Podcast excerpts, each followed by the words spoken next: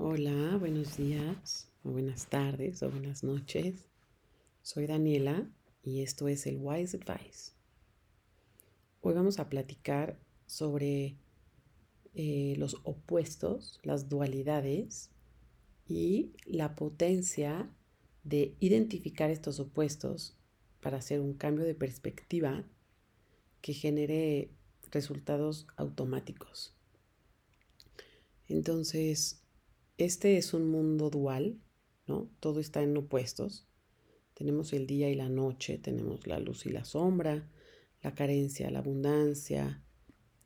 Es simplemente la manera en la que experimentamos. Eh, para experimentar algo, para reconocerlo, para saberlo, para de entrada para desearlo, necesitamos primero experimentar su opuesto.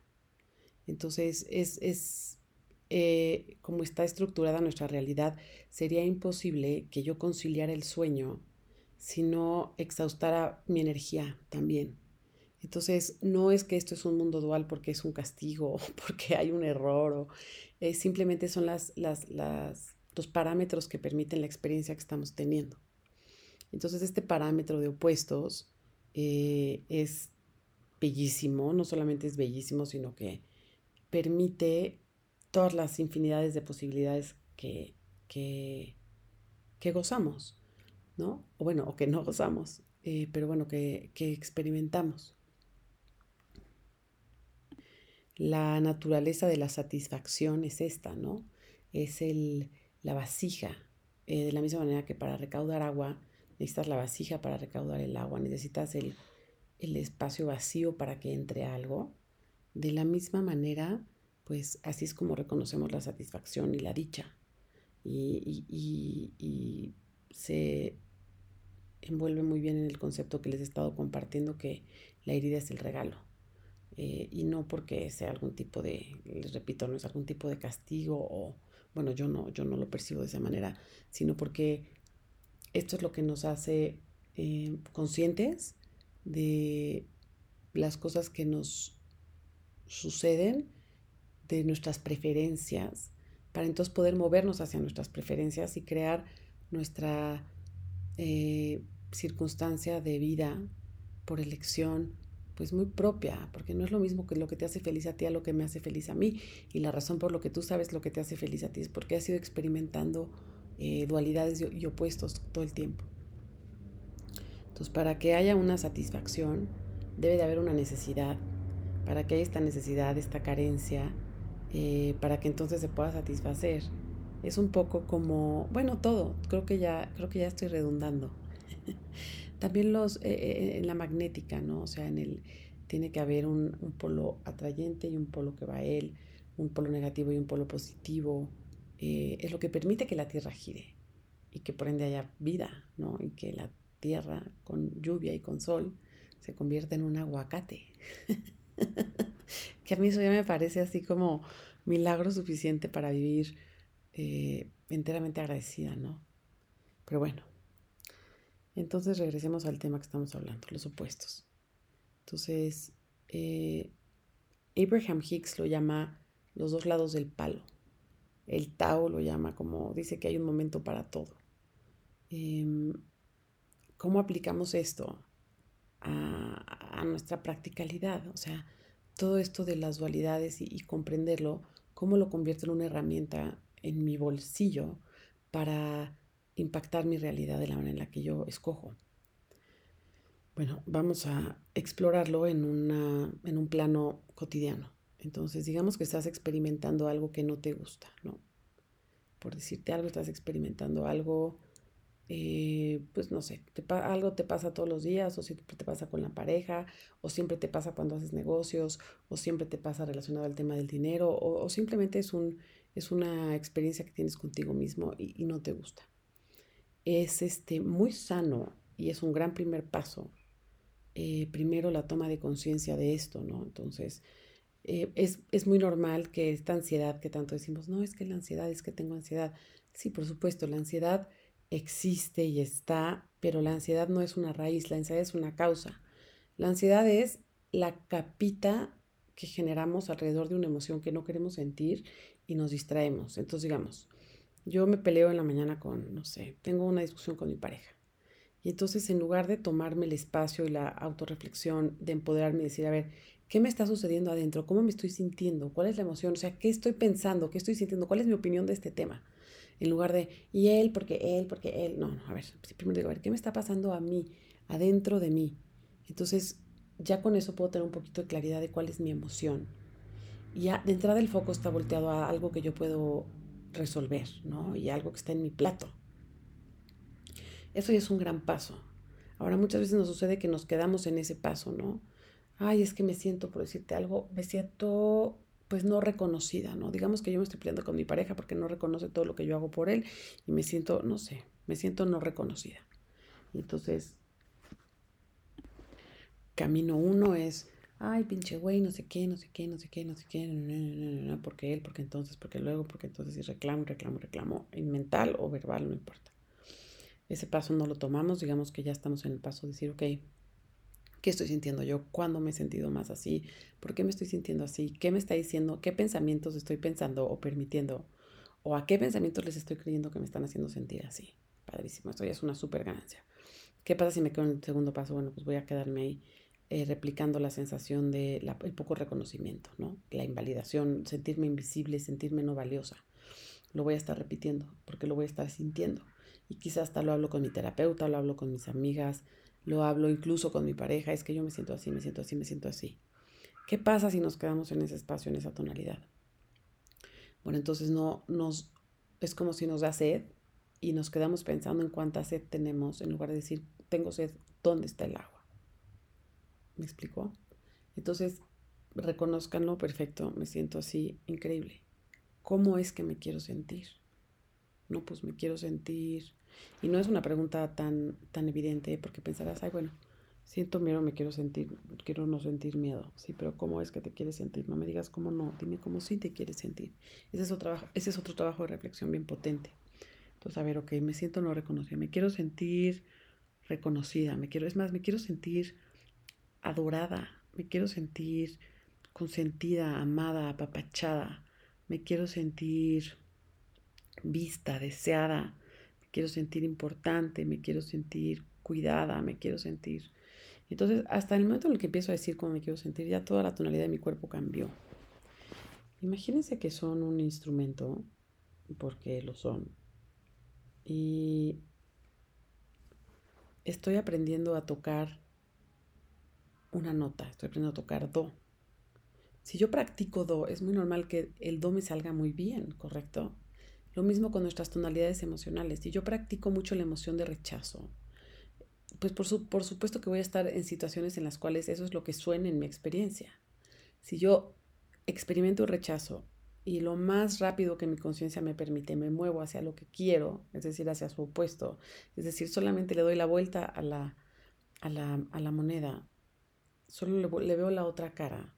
Entonces ya empiezo a practicar esa tonalidad y voy a empezar a experimentar eso porque realmente no importa si yo pongo mis dedos en la guitarra en forma de do y estoy pensando, no quiero tocar do, no quiero tocar do, estoy tocando do. Entonces, más bien que si quiero tocar, bueno, quiero tocar re, entonces me voy a pasar a re. Por supuesto que las primeras 100 veces que toque re, no me va a ser tan sencillo como lo sencillo que ya me es tocar do, porque llevo tocando do quién sabe cuántos años. Pero ahí es en donde viene la persistencia y la constancia. Tú eres quien emite tu tonalidad emocional y la realidad responde y no al revés, porque ¿qué pasa? Si es al revés, si la realidad hace que tú tengas una reacción emocional, o sea, si lo que está pasando determina tu tonalidad emocional, entonces lo único que estás haciendo es que le estás poniendo replay, ¿viste? Porque lo, primero que sucede es tu percepción, es tu emanación. Y lo segundo que sucede es la realidad transformándose, o sea, edificándose alrededor de ti. Lo que ves alrededor de ti de realidad, tus circunstancias, tu vida, tus relaciones, son resultado, digamos, de tu estado interior pasado tu presente es tu estado interior. Entonces, si tú en tu presente ahorita estás sintiendo lo que tu pasado, que es tu circunstancia, te está ofreciendo, entonces solo vas a crear más de lo mismo. Si tú te recuerdas a ti mismo, ah, este es el presente, lo que está pasando dentro de mí es el presente, entonces puedes atender a esa tonalidad emocional y por consecuencia en un espacio, en un periodo, bendito periodo de tiempo que nos permite, pues imagínate que tú pensaras en un piano y te cayera un piano en la cabeza, digo, no lo sé, pero en ese periodo de tiempo en lo que, en lo que tú estás sintiendo la emoción y la realidad se manifiesta a tu alrededor, no te ocupes tanto por lo que está pasando afuera, ocúpate por lo que está pasando adentro, que esa es la causa, ese es el control de la televisión. Esa es, el, ese es el, la perilla que cambias en la radio. Eso es lo que hace que te sintonices. Una vez que estás sintonizado, esa sintonía ya está armada. Yo no me tengo que preocupar por construir la antena de radio, poner la estación de radio, pedir la concesión al gobierno, operar la estación, conseguir el, el contenido, escoger la música. Nada de eso tengo que hacer yo. Lo único que tengo que hacer es sintonizarme a la estación de radio que yo quiero. Y todo lo que quieres existe en una sintonía, si no, no lo querrías, no hay manera, no lo podrías ni concebir. Entonces no te ocupes en crear la estación de radio, ocúpate en sintonizarte a eso. el cerebro responde igual a un riesgo imaginario que a un riesgo que estamos experimentando en el plano físico. Entonces, la misma adrenalina y la misma eh, eh, no sé, electricidad interna siento si estoy en una situación de riesgo a que si me estoy imaginando y, completamente sumergida en esta imaginación de una situación de riesgo. Entonces, por eso, la, ansiedad que se deriva del miedo, eh, bueno, y de cualquier emoción que, no, que estamos evadiendo, eh, tiene, tiene mucho que ver más con lo que estamos pensando que con lo que está pasando. Entonces, lo que estamos pensando, lo que estamos sintonizando, va creando la experiencia presente en nuestro sistema nervioso, nuestro imaginario. Entonces, ¿cómo está mi sistema nervioso? Eso depende de cómo está mi imaginario en ese momento, en dónde está enfocada mi percepción. ¿Qué estás pensando? ¿En qué te estás enfocando? ¿Qué estás edificando con tu atención? Es muy potente y necesario y notar y estar presentes en lo que sentimos. Ese es el primer paso es muy potente, pero es igual de potente y de importante hacer el giro lo antes posible a lo que sí queremos. El regalo es la sed, solo así sabemos que buscamos agua. El regalo es el hambre, la herida, la carencia, la vasija, el deseo. Eso es, ese es el papel en blanco. Esa es la plastilina para moldear. De ninguna manera la experiencia humana tendría ninguna riqueza si perdiéramos estos opuestos. Vaya, no existiría el, la satisfacción si no existiera el deseo y la necesidad. Entonces pensar en una realidad en donde todo nos satisface es imposible porque es la misma, es la propia naturaleza, es como pensar en un día sin noche o empezar, en pensar en, en quitarte el apetito sin hambre. Entonces, ¿por qué ahondo tanto en esto? Porque si nosotros les recordamos a nuestros pensamientos, les recordamos a nuestra mente, les recordamos a nuestro espíritu constantemente, y sobre todo en momentos en donde nos sentimos secuestrados por una emoción o nos sentimos eh, que lo que estamos experimentando no es algo que queremos. Si nosotros nos recordamos que es increíble y maravilloso y es un don divino que puedas estar carente que puedas estar experimentando algo que no quieres. Entonces, lejos de sentir que es una montaña gigante la que tienes que cruzar para sanarte, vas a sentir, qué delicia, me acaban de dar un cheque en blanco, ¿dónde me lo voy a ir a gastar? ¿Qué es lo que quiero recibir? ¿A qué sintonía me acabo de dar cuenta que me quiero sintonizar? Me acabo de enterar que existe esta estación de radio. ¿Cuál es? Qué distinta perspectiva la vida, ¿no?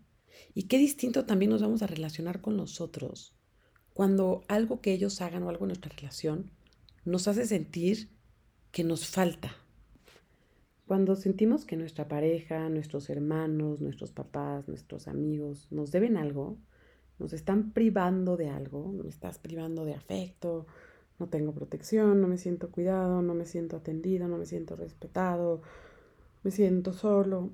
En lugar de brincar a la exigencia, tú tienes que ser más así, tienes que ser menos así para que yo pueda dejar de sentirme así, porque lo que tú deberías de hacer, en lugar de hacer eso, podemos brincar al excitement, a la emoción total de que acabamos de descubrir una nueva carencia, un nuevo deseo que por naturaleza nos presenta una nueva posibilidad de sintonía, una nueva realidad, una nueva solución, una nueva experiencia, mayor y mejor y más satisfacción, siempre más satisfacción.